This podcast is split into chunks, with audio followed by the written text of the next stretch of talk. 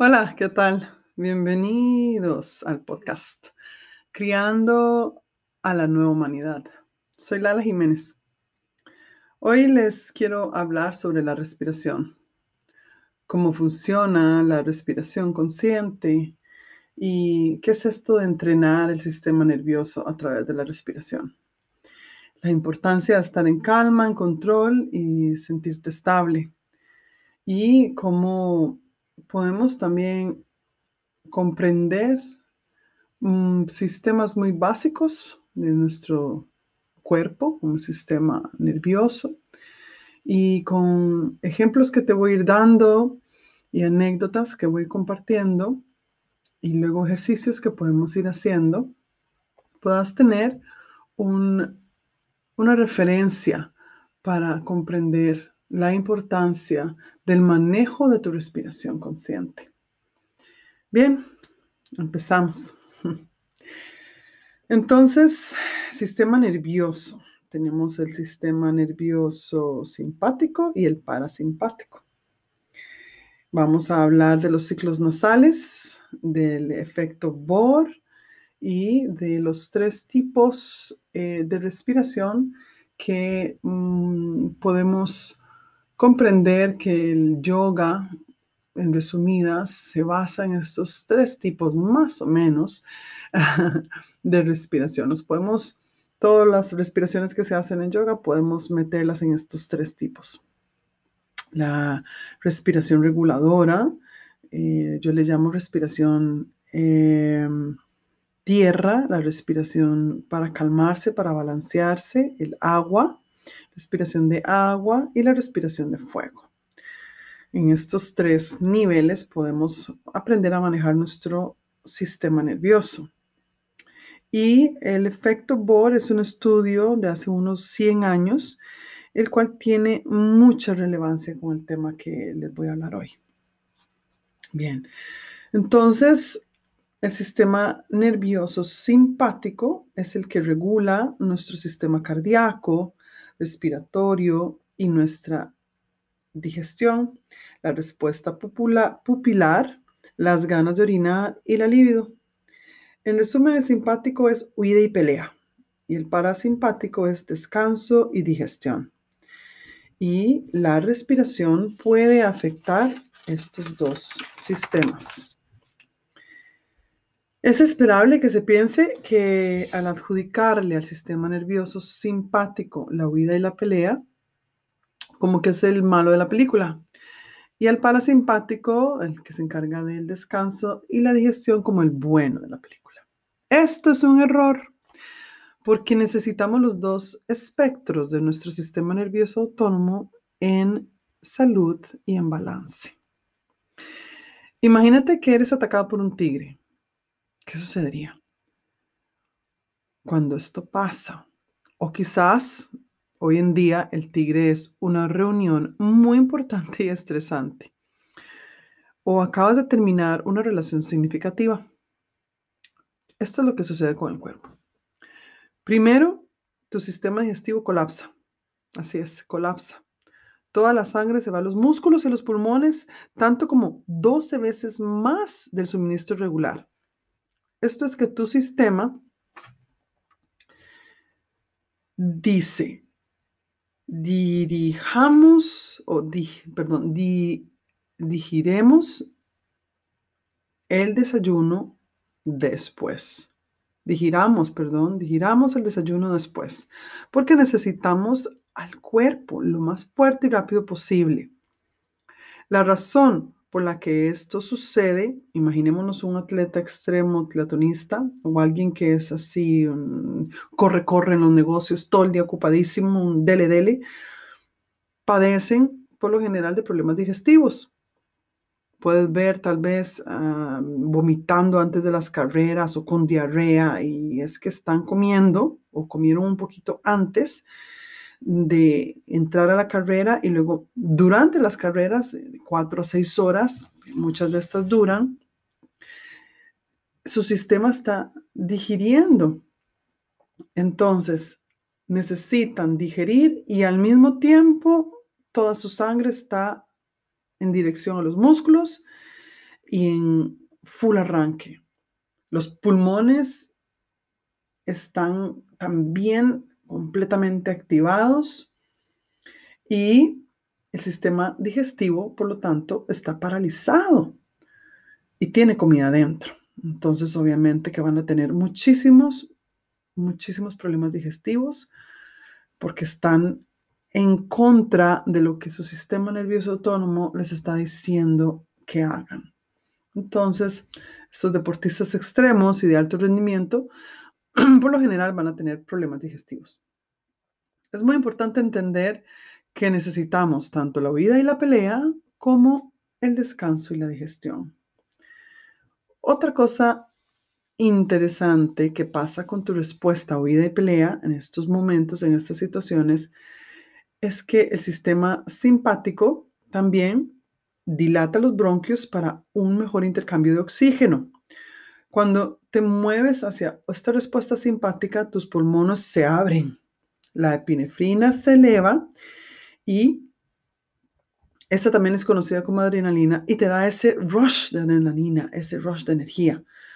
Imaginándote ese tigre que te persigue o esta reunión o que tienes una presentación en frente de tus colegas y pues estás atacado del miedo, incluso mujeres que van a parir, ¿verdad? También, que en vez de crear la, el descanso y estar tranquilas, también del miedo se paralizan y generan muchísima adrenalina.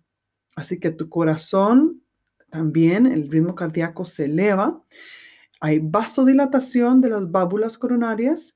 ¿Y qué, qué significa esto? Que tienes un mejor ritmo cardíaco y también una mejor respiración. Ahora bien, tus pupilas se dilatan. Esto significa que tendrás mejor vista a lo lejos para poder ver ese tigre. O cuando la gente también dice, estoy tan, tan ansioso que tengo hasta nublada la vista. Es porque no, no pueden ver de cerca o están tan eufóricos como bajándose de una montaña rusa de un parque de diversiones. Esta es la respuesta simpática de tu sistema nervioso. Esta es la que se encarga de hacer esto. Tu orina también y tu vejiga son inhibidas. De nuevo, piensa en ese atleta de alto rendimiento o ese magnate a full todo el tiempo, con un sistema digestivo muy alterado, con sus intestinos colapsados, ¿qué es lo que pueden comer? Así les cuesta un mundo absorber nutrientes de cualquier alimento porque están luchando para combatir una mala digestión en ese corre-corre todo el tiempo y no tienen chance de relajarse ni de hacer digestión. Sistema simpático también se encarga de la liberación del orgasmo. No lo dejamos para el último porque ya dijimos que no es el malo de la película, también hay cosas buenas en él. Ahora, hablemos de la otra cara de la moneda, el sistema parasimpático. Es esperable que lo que se piense de una persona en estado de relación es que esté sentada en una colina meditando. Y entonces, ¿qué pasa cuando se da una respuesta al sistema nervioso parasimpático? Ok, hay un incremento del fuego, del, perdón, del flujo sanguíneo al sistema digestivo. Vamos del otro lado de la moneda. Así que mm, más allá que el cuerpo esté llevando sangre a los músculos para huir del tigre, ahora toda esta sangre se llevará al estómago a los intestinos, justo lo que necesitas después de comer. Tus bronquios se normalizan y el pasaje de aire se relaja.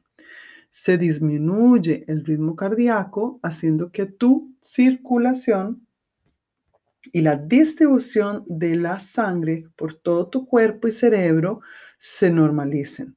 También tus pupilas se normalizan, haciendo posible la visión a corta distancia, es como que todo se normaliza en tu sistema. Sin embargo, estás más aletargado. Luego, tus glándulas salivales, orina y los movimientos peristálticos de tu estómago y tus intestinos se estimulan. Así es como el deseo sexual o líbido se propicia también para que se dé este incremento en la libido o para que se dé este incremento en la libido, debes estar relajado, debes estar en un modo liberado, moverse a un estado de respuesta parasimpática. ¿Ves? Esto una y otra vez, el juego de la dualidad, sistema simpático, sistema parasimpático, lo podemos ver como si fuera un yin, un yang, ha, ta, sol, luna. Eso es parte del autoconocimiento y del entendimiento que es muy bueno tenerlo sobre nuestro sistema nervioso central, al que muchas veces nos cuesta controlar o manejar. Sin embargo, es posible. Entonces hemos entendido que tenemos esta respuesta de vida de pelea y la respuesta de digestión-relajación. ¿Sí? ¿Me sigues? Si te persigue el tigre o si estás en paz y calma. Como madres es importante comprender en qué estado estamos y conocer los ciclos nasales es muy buena práctica para descubrir cómo podemos manejar y controlar nuestro sistema en días tan atareados muchas veces como es una rutina común y corriente de padres. El creador o el descubridor de estos ciclos nasales fue el doctor alemán Richard Kaiser en 1895. Para un 90% de las personas, estos ciclos son, son así, ocurren así, son filiales. Y el 10% a los cuales no les funcionan es porque tienen el septum desviado, padecen de alergias u otros factores desconocidos. El mejor momento para revisar dónde es que estamos a nivel de ni sistema nervioso y qué hacer o cómo activarlo o más bien calmarlo, según lo indican estos ciclos nasales.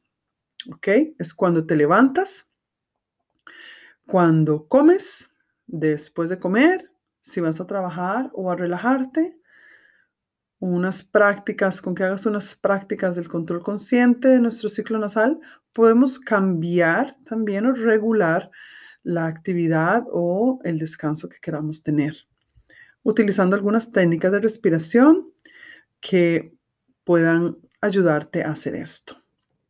Entonces, ¿qué es esto del ciclo nasal? Bien, ok. Es un es un, método o una, forma que puedes hacerlo. Sigue esta instrucción. En este momento, pon tu pulgar de la mano derecha debajo de tu mentón y inhalas y exhalas. Respira fuertemente y observa cuál de estas fosas nasales es la más dominante. O sea, cuál sentiste donde el aire entra y sale con facilidad. Entonces, si te das cuenta que al hacer esto, yo en este momento lo hice y me doy cuenta que es mi lado derecho el que está activo, dominante. Esto para mí es que esta hora del mediodía está bien porque aún no he almorzado, estoy despierta y trabajando.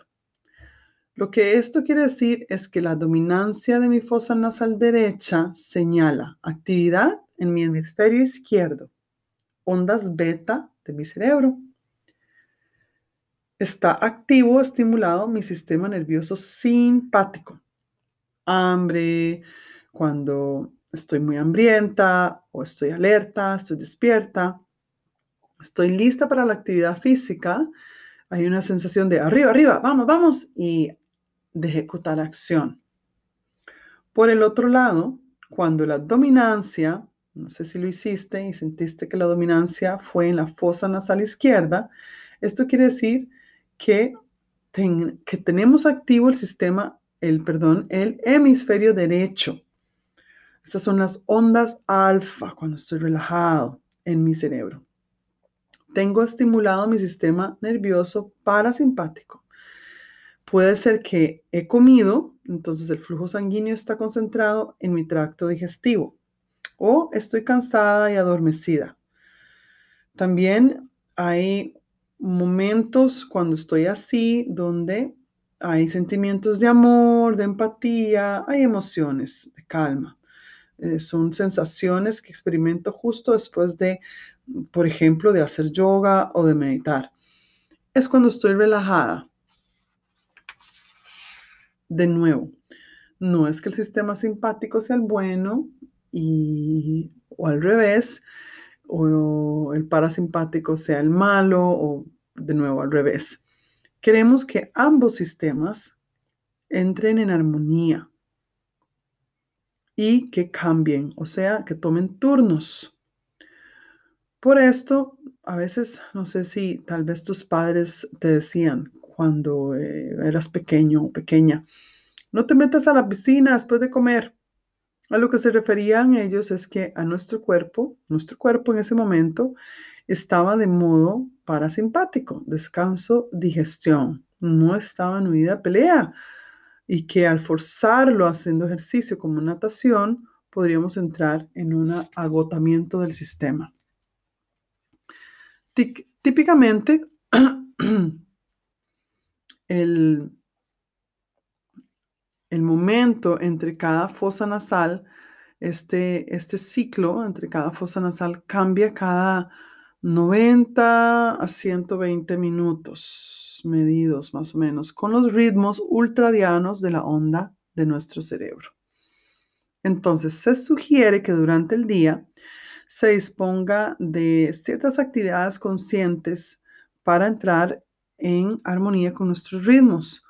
Por ejemplo, no es recomendable hacer trabajo creativo durante ocho horas seguidas. Es casi que una misión imposible.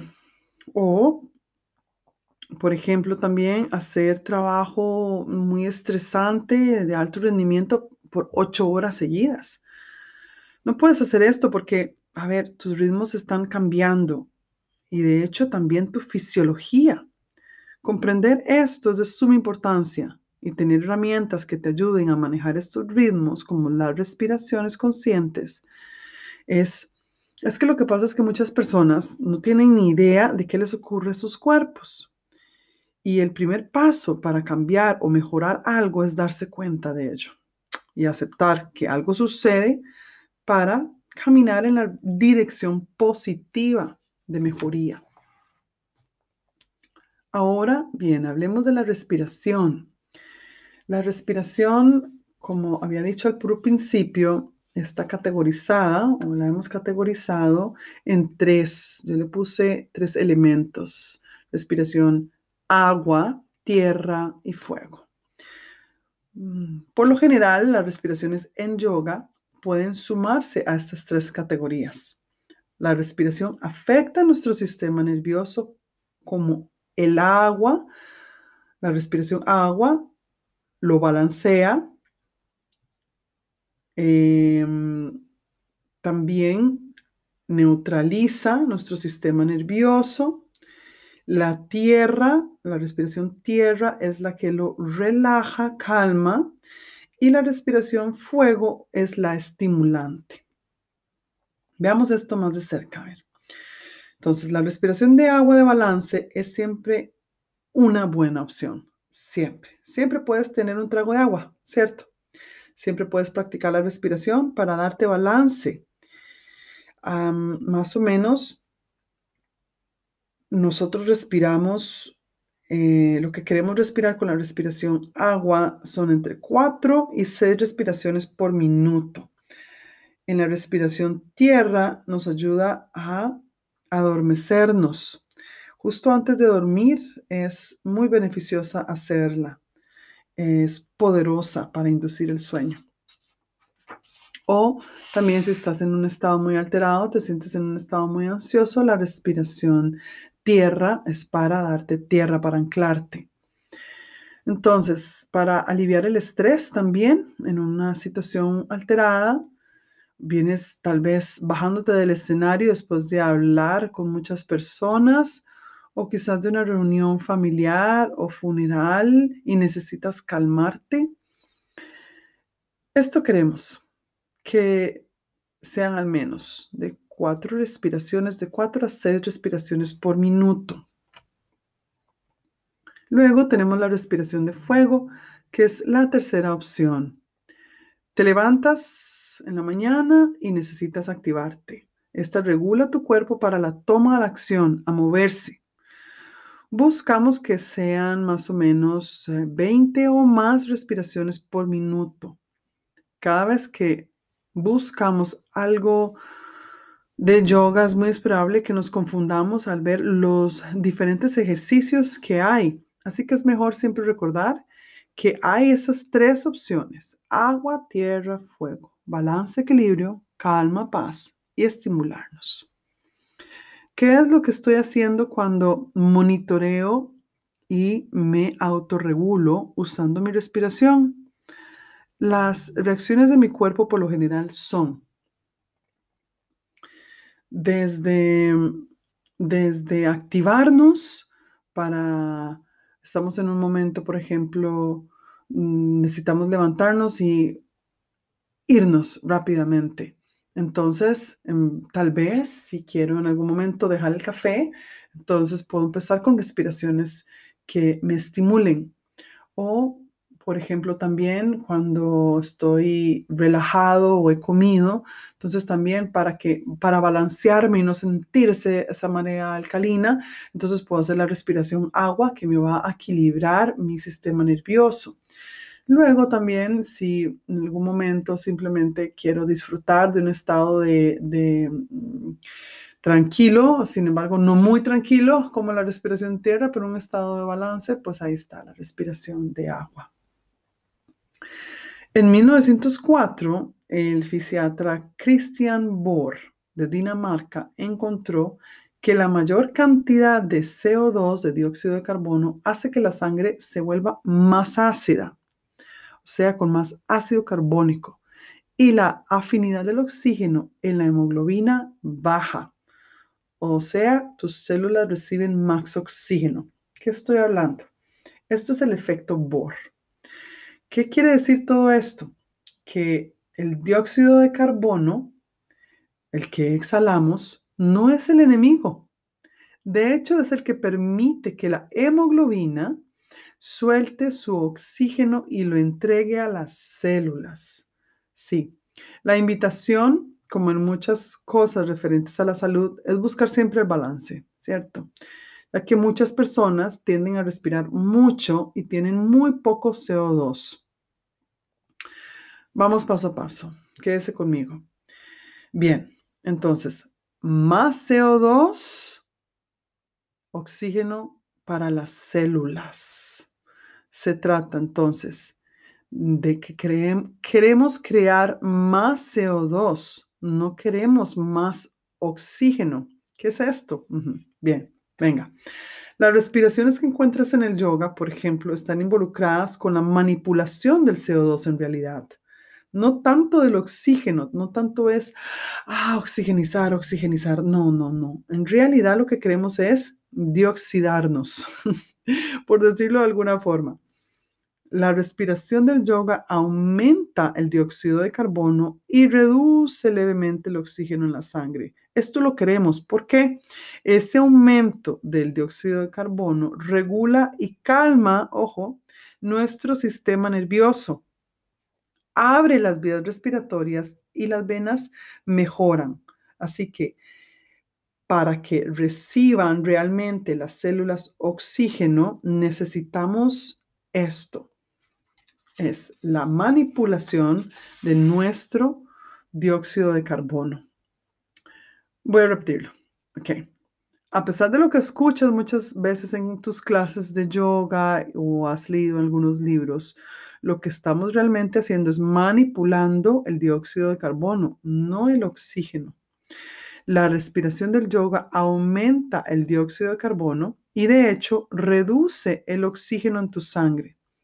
Y este incremento en el CO2, o sea, el dióxido de carbono, regula y calma tu sistema nervioso. abre tus vías respiratorias y venas y mejora la recepción del oxígeno en tus células. Bien, quedamos ahí. Ahora vamos a ver cómo lo interpretamos con la respiración, el efecto Bohr con la respiración agua, la respiración de balance, la que equilibra, la que hacemos 4 a 6 respiraciones por minuto para incrementar el dióxido de carbono. Y al hacer esto, los beneficios son, reducimos el, oxígeno en la sangre. ¿Por qué queremos esto? Porque queremos vasodilatar y dilatar los bronquios. Reduce el pH en la sangre, haciéndola más ácida, más ácida que la forma del ácido carbónico. Y la hemoglobina libera oxígeno para que realmente nuestras células estén activas y llenas de él. Así es. Entonces, liberamos dióxido, más dióxido para que realmente el oxígeno llegue a las células. En la mayoría de las prácticas de respiración, pranayama se le llaman, o prácticas, o cualquier práctica de reducción de la respiración, se, se aumenta el dióxido de carbono y se disminuye el oxígeno. Estas prácticas son fuertes para regular y calmar el sistema parasimpático. Son fenomenales y muy buenas para ti. Ahora veamos la respiración de tierra bajo el efecto Bohr. Es una práctica de respiración lenta. Queremos hacer cuatro o menos respiraciones por minuto para aumentar el dióxido de carbono. Por ejemplo, lo que queremos es 1 a 2. El nivel 1, 2, por ejemplo, si inhalas 4, vas a exhalar 8. Así puedes mantener esta respiración de 4, 8 durante un minuto. Más o menos vas a hacer unas 4 respiraciones con la intención de aumentar el dióxido de carbono. ¿Para qué? Para reducir el oxígeno en la sangre, para causar vasodilatación y dilatación en los bronquios, para reducir el pH en la sangre, haciéndola más ácida, más ácida que la forma del ácido carbónico. Y para, la, para que la hemoglobina libere oxígeno. Esta puede causar somnolencia. Entonces, por favor, cuando vas manejando, no practicas la respiración de tierra. Es mejor para antes de dormir o para relajarte por completo se puede usar mucho o es muy beneficiosa hacerla después de tu práctica de yoga, en la postura del muerto, en Shavasana. Ahora tenemos la respiración de fuego bajo el efecto Bohr. Es una respiración rápida. Queremos 20 respiraciones o más por minuto para disminuir el dióxido de carbono. Y los beneficios son que maximiza el oxígeno en la sangre, usualmente un 99%. Causa vaso y bronquio constricción, aumenta más bien el pH en la sangre haciéndola alcalina y la hemoglobina forma, toma, la hemoglobina toma todo el oxígeno posible. O sea, llega muy poco a las células. Esto lo encontramos en Kundalini, en las técnicas Wim en la respiración holotrópica. Todas estas que he nombrado disminuyen, son prácticas que disminuyen el dióxido de carbono y aumentan el oxígeno en la sangre. Estas prácticas son perfectas para levantarte por la mañana, por ejemplo, y empezar el día completamente recargado y estimulado. Entonces, esa es la pregunta, ¿cuál es mejor? Equilibrio, balance, cuatro respiraciones por minuto es probablemente la más usada y útil para todo el mundo. En cualquier momento la puedes hacer. El equilibrio, recuerda, es la clave. Las prácticas reguladoras y calmantes son las más seguras y las más comunes, como la respiración tierra.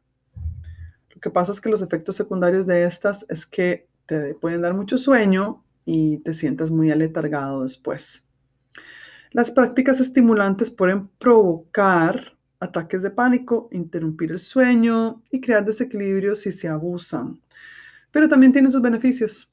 Estas prácticas estimulantes de respiración deben de hacerse por cortos periodos de tiempo para despertar el sistema nervioso.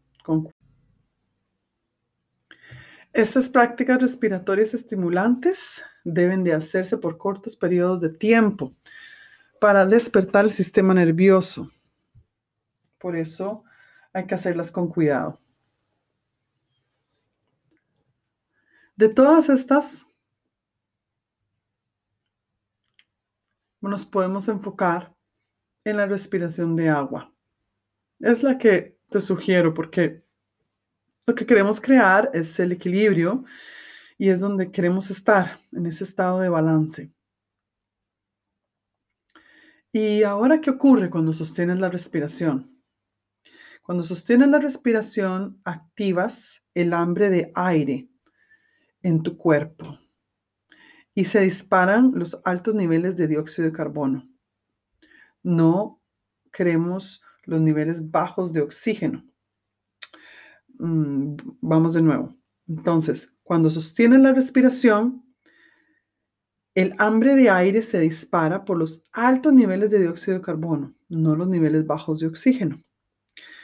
Ahora, entendiendo esto, los practicantes de apnea u otros atletas que sostienen por largos periodos la respiración, intencionalmente lo que están haciendo es exhalando todo el dióxido de carbono para apagar el hambre de aire de su cuerpo. Esto puede ser peligroso. Sin embargo, como dato interesante, lo puedes saber.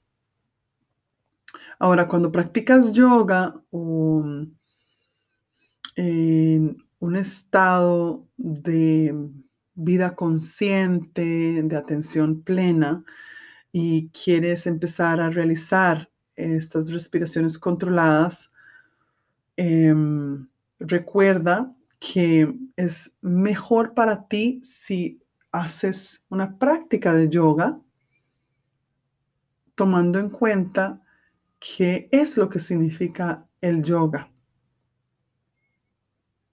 Mm, yoga no vamos a entrar en la parte filosófica, sino en esta parte práctica. Es hacer posturas con respiración asanas, con respiración controlada. Si haces solo posturas y no sabes respirar, no respiras correctamente, conscientemente, estás haciendo otro ejercicio gimnasia u otra cosa. Sin embargo, la combinación, la integración de la respiración consciente con posturas, eso es yoga. Entonces, una respiración natural o alternada no es yoga. Más bien, esto lo puedes adjudicar a esos otros ejercicios. Dirigir tu atención a respirar, por ejemplo, de cuatro a seis veces por minuto, inhalando 1, 2, 3, 4, exhalando 4, 3, 2, 1. Este estilo de, de respiración es para tonificar tu sistema nervioso y lo que estamos haciendo es que recortamos tu rango normal de respiración, eh, más o menos es usualmente de 8 a 12 respiraciones por minuto. La recortamos a la mitad y sacamos esta respiración de agua para balancear y equilibrar tu sistema. Entonces, la respiración usada se conoce como respiración oceánica. Está cerrando la glotis que queda detrás de la garganta por las cuerdas vocales. ¿Para qué? Este tipo de respiración lo que hace es crear calor interno, enfoca tu mente, balancea tu sistema nervioso, ya sea activándolo o simplemente calmándolo o llevándolo a un estado de balance. Cuando hemos, em, cuando, cuando, cuando vemos que usamos estas respiraciones y cómo es que realmente respiramos, cómo sabemos si lo estamos haciendo bien. A ver, puedes observar una persona agitada, que se mueven sus hombros y su pecho, algunas hasta parece que se les contrae la cara o si ves una persona como un monje, te imaginas, un monje meditando, está con su postura equilibrada y pasiva y su respiración es diafragmática y relajada. Lo podemos ver en los bebés también cuando duermen. Cuando queremos hacer una respiración completa, observamos que hay por lo menos tres fases. Haz esto. Pon tu mano izquierda en tu corazón y la derecha en el abdomen. Ahora, mientras respiras, paso uno, tu diafragma se contrae para expandir tus pulmones.